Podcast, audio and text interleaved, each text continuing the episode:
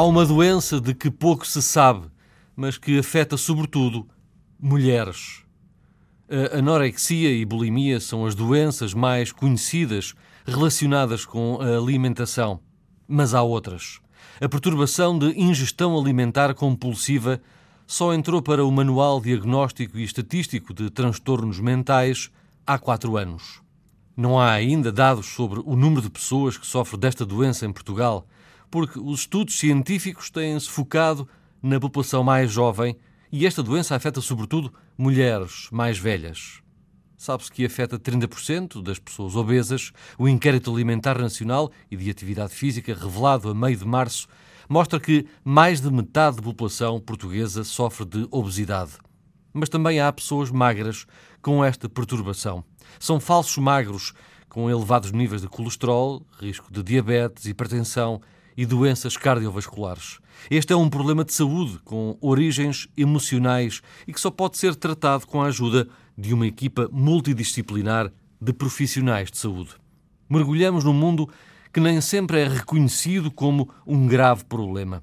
Ir ao frigorífico ou à despensa em busca de comida e fazê-lo várias vezes sem que a fome termine é uma doença.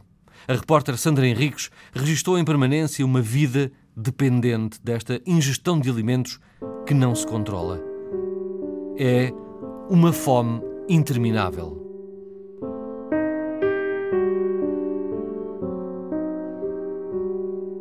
Ainda estou a fazer o frango, agora fui ver como é que estava, vi que ainda por dentro ainda estava cru, mas vou começando a tirar a parte de fora, vou começando a petiscar, a comer o que já está. Vou tentar só beber o leite com chocolate e não ir comer massa nem frango antes de ir para a cama, visto que já jantei e ainda estou cheia. Já acordei muitas vezes, já me apetecer imenso comer massa com carne de frango, só que tenho medo de ficar mal disposto se misturar com o leite.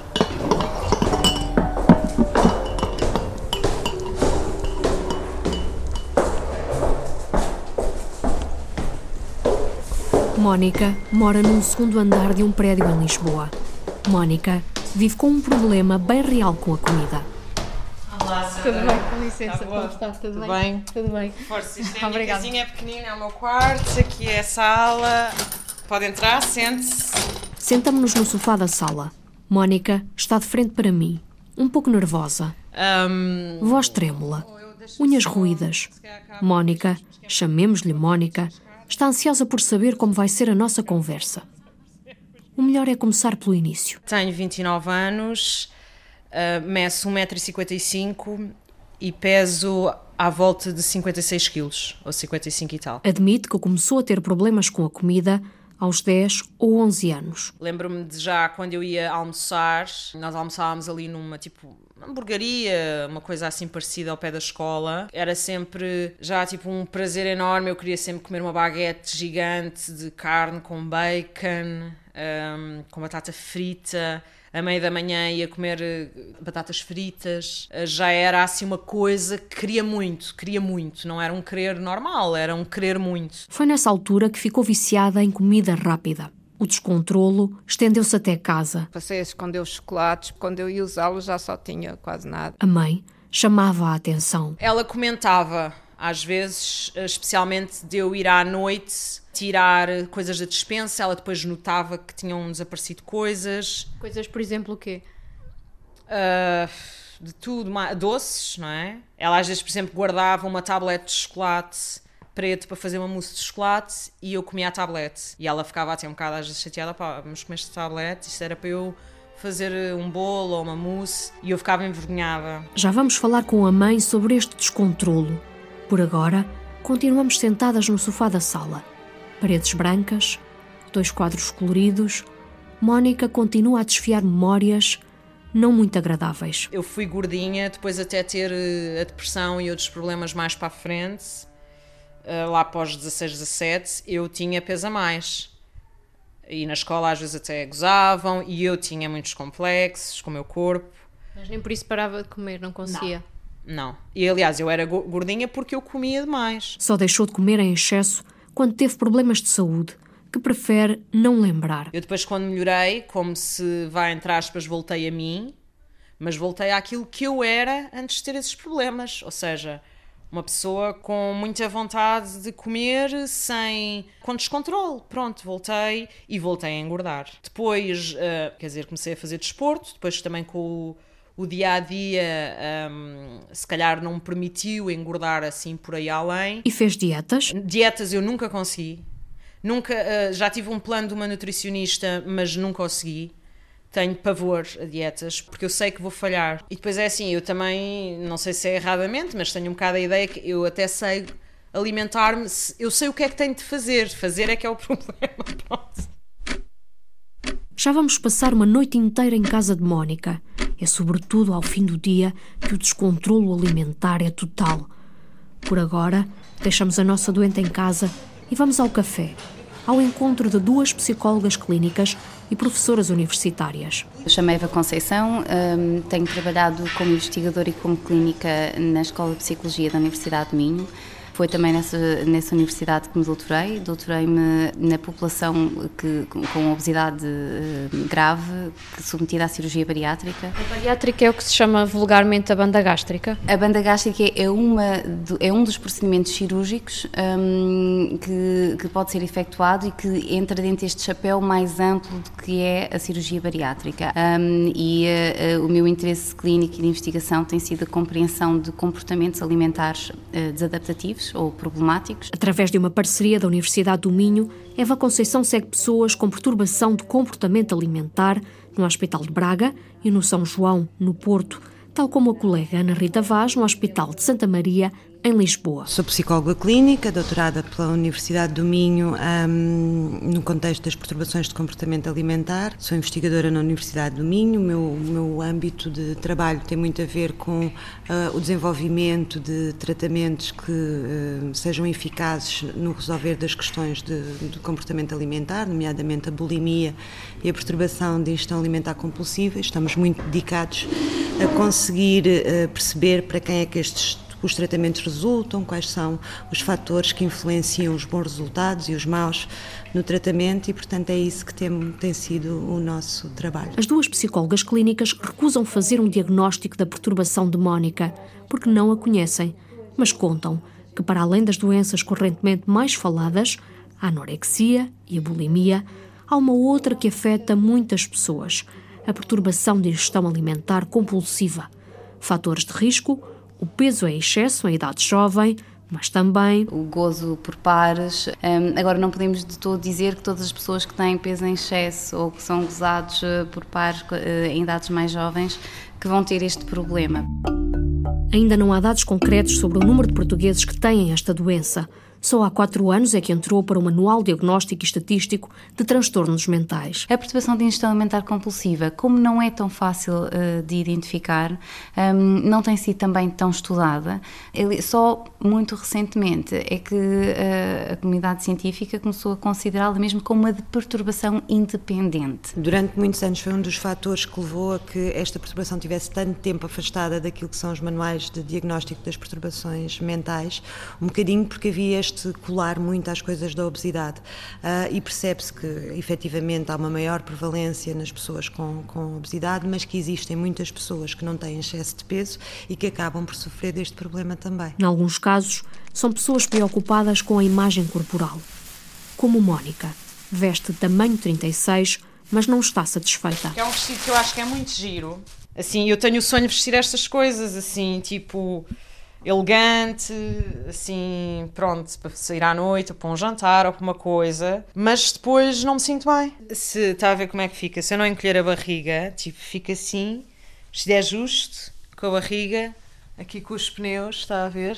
Tipo assim, e este é, é suposto ficar silhueta e eu fico cheia de papos, não me sinto bem. A perturbação de ingestão alimentar compulsiva pode ser também a consequência de desregulação emocional e o recurso à comida, em grandes quantidades, é sentida pelo doente como uma forma de regular as emoções, como Mónica admite. Às vezes pode-me dar se eu estiver muito ansiosa ou ansiosa ou tipo estiver triste por alguma razão, uh, assim mais forte, uh, tipo acabei uma relação ou morreu alguém ou assim, aí sou capaz de ir, compro batatas fritas, Coca-Cola, leite com chocolate, tabletes de chocolate e uns donuts, pronto, e vou para casa e como aquilo tudo quase sem respirar e depois fico péssima, péssima ou culpada.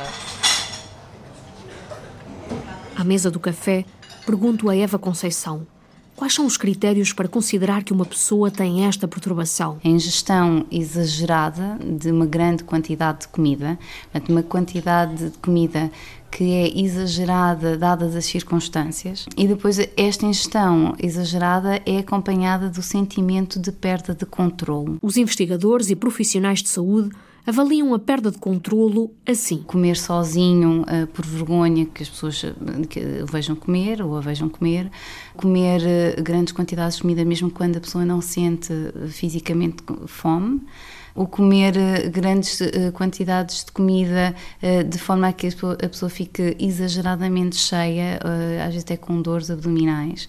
O sentir eh, culpa ou frustração, de, eh, depressão intensa após, ou sintomatologia depressiva intensa após estes episódios e o comer mais rápido que normal. Habitualmente são, são episódios em que, um, que as pessoas comem, que nós podemos caracterizar numa linguagem mais vulgar, de forma mais sôfrega e que, que há uma rapidez na, eh, na deglutição. As pessoas às vezes referem que engolem quase sem mastigar a, a alimentação.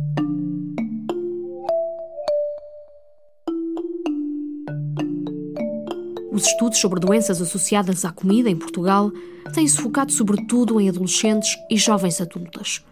A perturbação de ingestão alimentar compulsiva está mais associada a mulheres e mulheres mais velhas. Há alguns autores que acham que é o desencadear de uma perturbação que já estava presente antes, e há outras pessoas que acreditam, outros autores que acreditam que pode haver um onset tardio nesta perturbação. Ou seja, a perturbação só aparece mais tarde na vida de uma pessoa e pode juntar-se, por exemplo, com a síndrome de ingestão noturna, é o ataque ao frigorífico de noite, ou então há uma migração entre perturbações alimentares ao longo da vida de uma pessoa. É frequente haver uh, um caso em que há uma restrição intensa, num, num dado momento, uma restrição que pode levar até pesos muito baixos que é seguida por período de grande compulsão alimentar, compensada com, com vômito, que é tradicionalmente uh, referido.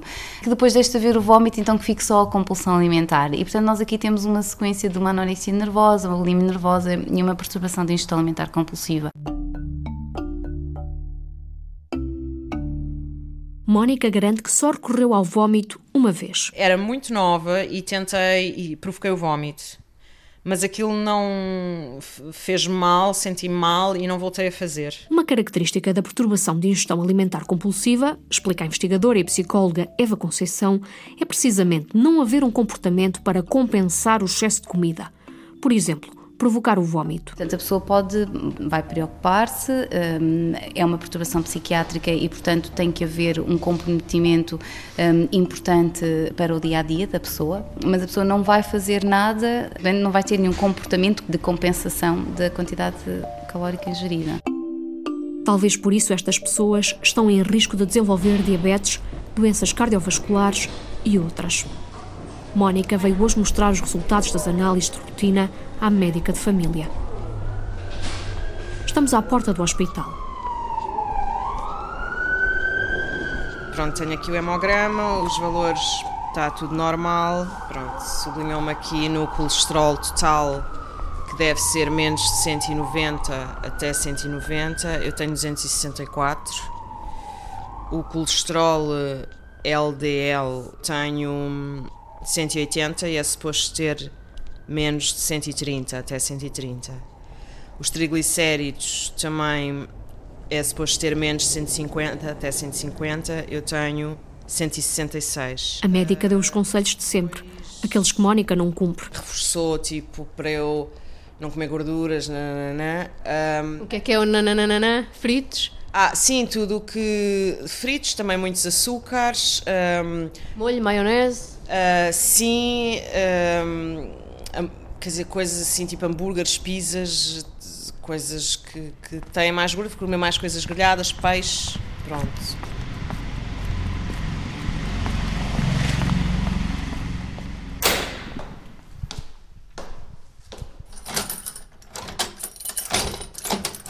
Mónica tem problemas com a comida à noite há muito tempo. Eu lembro-me desde sempre também de acordar à meia da noite para ir à casa de banho, porque faz parte, eu como sempre bebia muito leite antes de ir para a cama, ou nem que não fosse muito, mas uma caneca ou duas canecas, da meia da noite tinha sempre de me levantar, tenho sempre de me levantar para ir à casa de banho. E depois era ir à casa de banho e ir à cozinha. Ir à casa de banho e ir à cozinha. Uh, Lembro-me de fases de tentar desesperadamente, já nestes últimos 10 anos, ir só à casa de banho, de, de rezar, inclusivamente. Tipo, por favor, não me deixes sair do quarto. Só se lembra de uma única vitória contra si própria. Lembro-me que uma fase, tipo, há dois, três anos, para aí, um, eu contava, cheguei a contar os dias, fiquei 17 dias sem ir comer de noite. Aquilo para mim era uma vitória tremenda. Eu, depois do jantar, já estou encenada, à, altura em que as pessoas vão lavar os dentes e vão para a cama, eu vou comer e depois vou lavar os dentes e vou para a cama.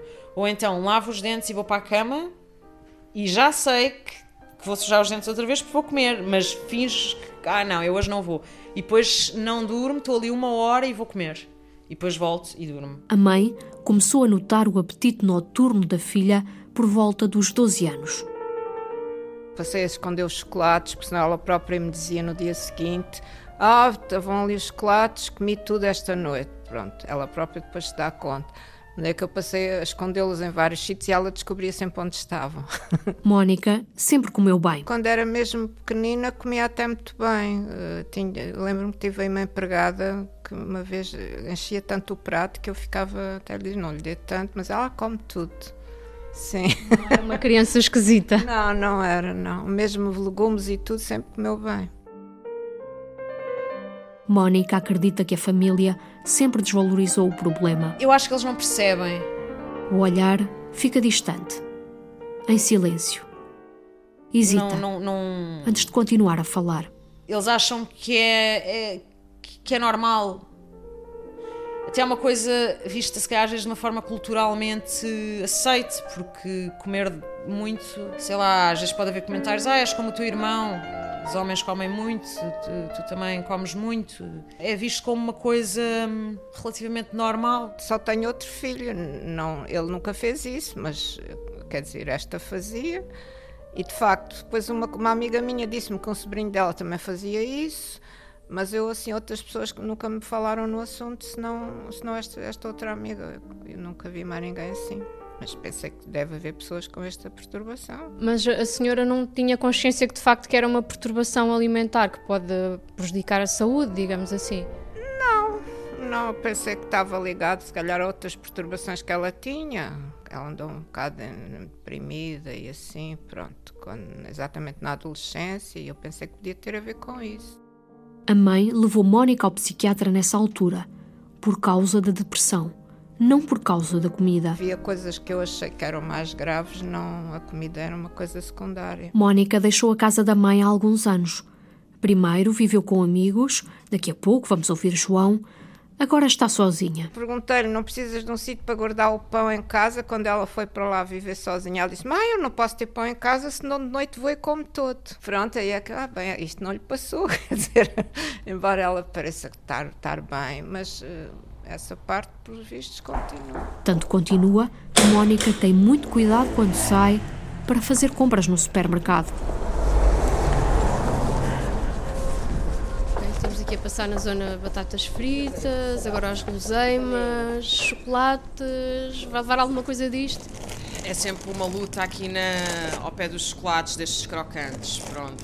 Um depois também como é coisas baratinhas, a pessoa tende logo a levar um ou dois ou não sei o quê. Tipo, eu da última vez que vim uh, aqui mesmo, a este supermercado, comprei pá, e foi péssimo. Tipo, comi logo tudo, fiquei super frustrada.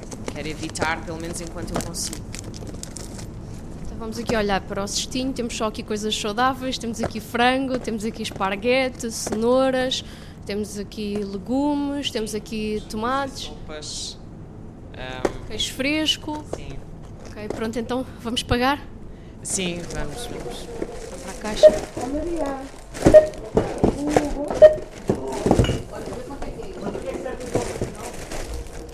tarde. Boa tarde.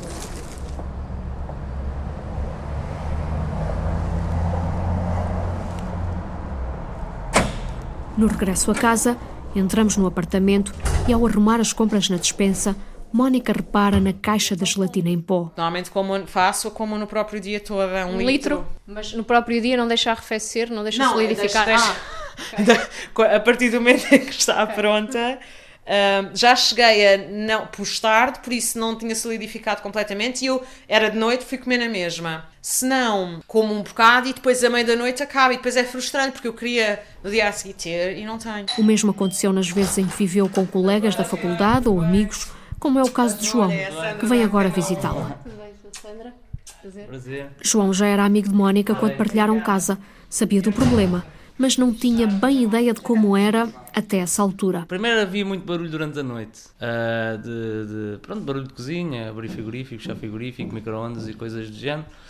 E, e depois porque começou também a desaparecer comida que era minha, não é? Nós não vivíamos juntos, mas não éramos namorados nada disso. Pá, cada um comprava a sua comida e pronto, até foi... Eu acho que até na altura chegou a gerar algumas discussões, se não estou em erro. Ele não gostava que ela lhe comesse a comida à meia da noite, mesmo que no dia seguinte comprasse igual. porque eu sou um bocado picuinhas nisso, pá, eu não gosto nada que mexam pá, nas minhas coisas, sem, pel- sem me pedirem autorização, pá, e eu reparava, desaparecia isto, aquilo, não sei o quê. E achava estranho aquilo que via a amiga a comer. Recordo-me que, que eh, havia alturas que ela comia coisas que eram desadequadas para a altura do dia, então o pequeno almoço, já, lembro-me sempre dela comer, sei lá, já não me lembro, mas coisas que era tipo de almoço, para mim não me fazia sentido, eu, eu como cereais ou torradas de manhã, não é?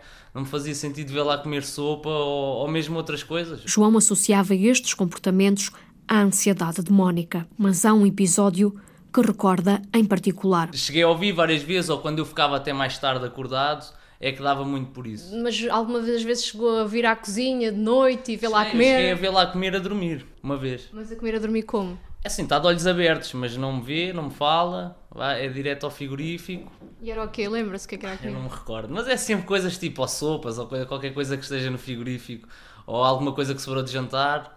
Era sempre assim qualquer coisa, não era um iogurte, nem uns cereais. Viveram oito meses na mesma casa. Mónica nunca conseguiu dormir uma noite inteira. Aliás, a última vez que conseguiu foi há seis anos. Até tinha, por acaso, tinha passado o dia a fazer limpezas e tudo, mas tinha tudo, estava descansada. E se calhar tinha a ver com isso, porque eu normalmente sou um bocado ansiosa e tenho sempre preocupações, estou sempre preocupada com alguma coisa. E eu acho que isso também me faz estar mais sobressaltada e à noite não tenho aquele descanso profundo. É ao final do dia que Mónica fica mais ansiosa e sai de casa de propósito para comprar guloseimas ou refrigerantes. Estávamos aqui à, à mercearia, aqui ao pé de casa, não é? Sim. O que é que vamos comprar? Uma Coca-Cola. É isso que está a pensar já. Sim, sim, sim.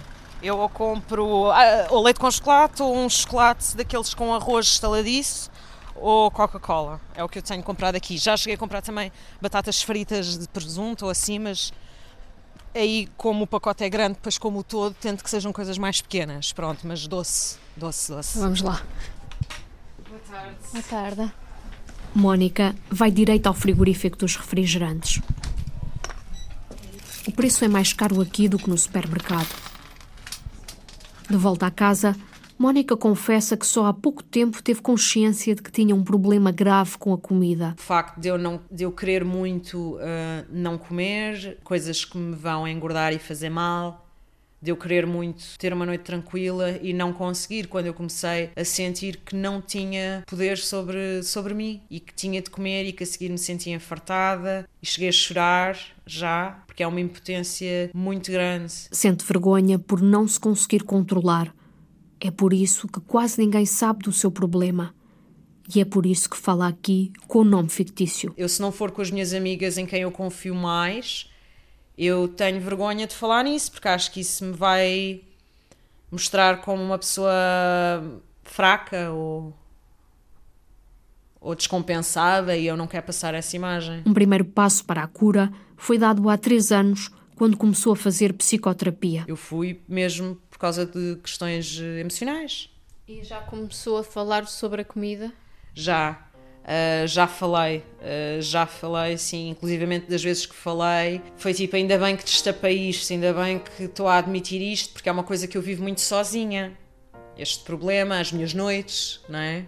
comer à noite, é, é um processo, depois é uma luta dentro de mim, porque eu também sei que estou a fazer mal, tudo isso, mas é um, uma luta que eu vivo muito sozinha e partilhar isso com alguém foi extraordinariamente aliviante e eu nem sabia que precisava tanto disso.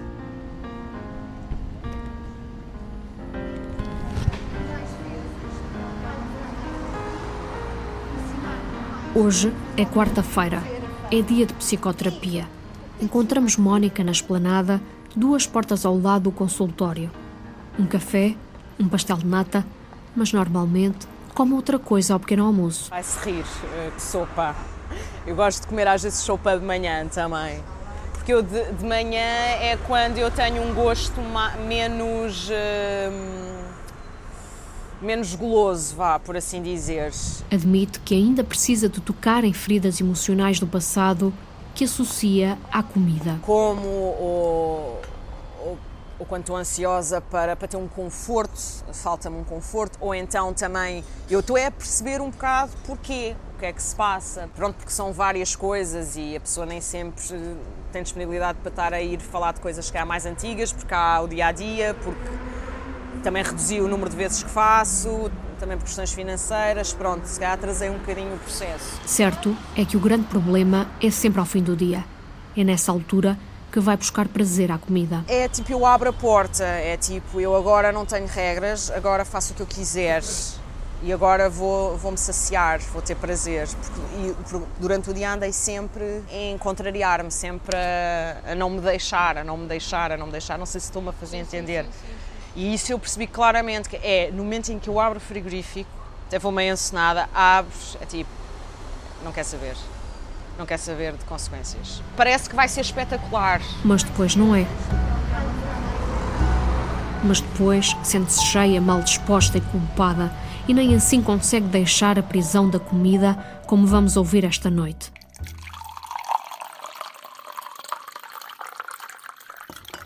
Vou tentar só beber o leite com chocolate e não ir comer massa nem frango antes de ir para a cama, visto que já jantei e ainda estou cheia.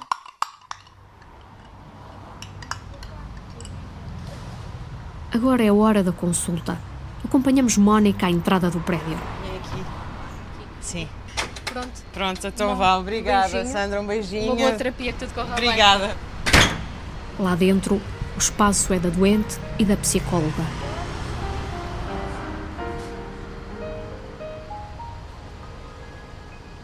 Uma hora depois, Mónica entra no carro e regressa à casa.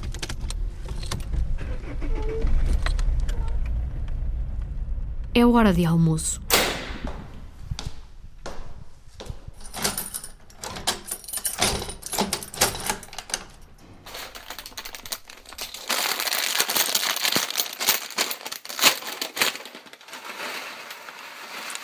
Nas próximas horas, há de haver uma fome interminável.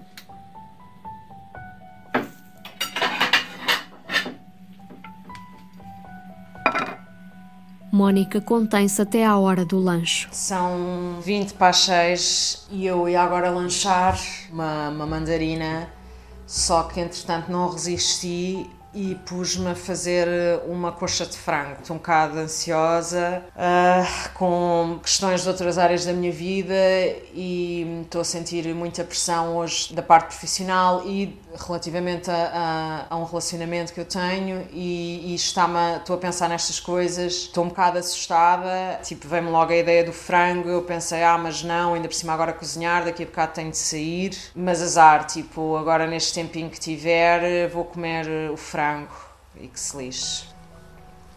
Passado um quarto de hora, fiz o que muitas vezes faço, a minha ansiedade é tanta que tipo vi que ainda hum, por dentro ainda estava cru, mas vou começando a tirar a parte de fora, vou começando a petiscar, a comer o que já está e tipo vou e como agora comi do tacho, não, não, não tiro sequer, começo a tirar do tacho.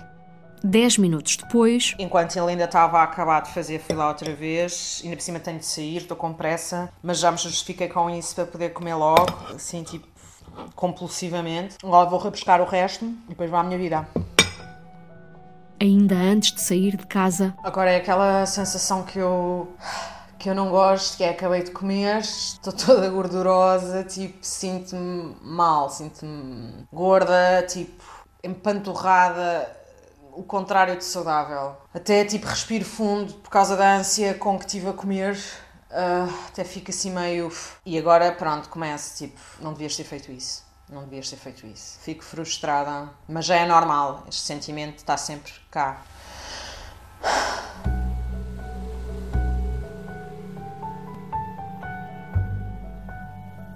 Saiu, mas já voltou a casa. São 11 da noite. Vou beber agora um leite com chocolate, que está-me a apetecer algo doce. E ainda pensei agora em comer um bocadinho de massa, mas contive-me. Uh, como tenho o chocolate para o leite, que não costumo ter, vou tentar só beber o leite com chocolate.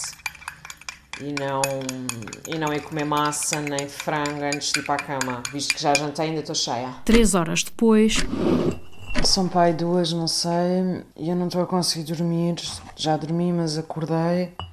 Também acordei com um telefonema e agora já não consigo dormir.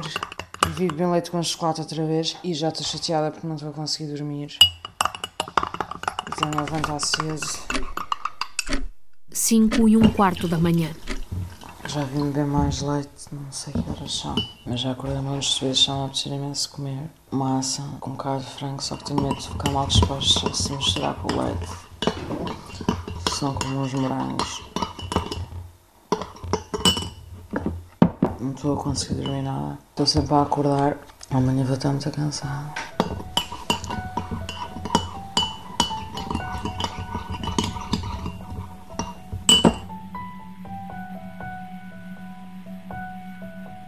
Mónica sente-se escravizada.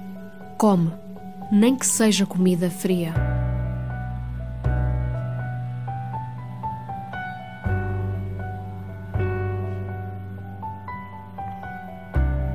Uma fome interminável. Grande reportagem de Sandra Henriques, que pode ser escutada em podcast. Basta procurar na página da Antena 1 na internet ou então pelo Facebook Reportagem Antena 1.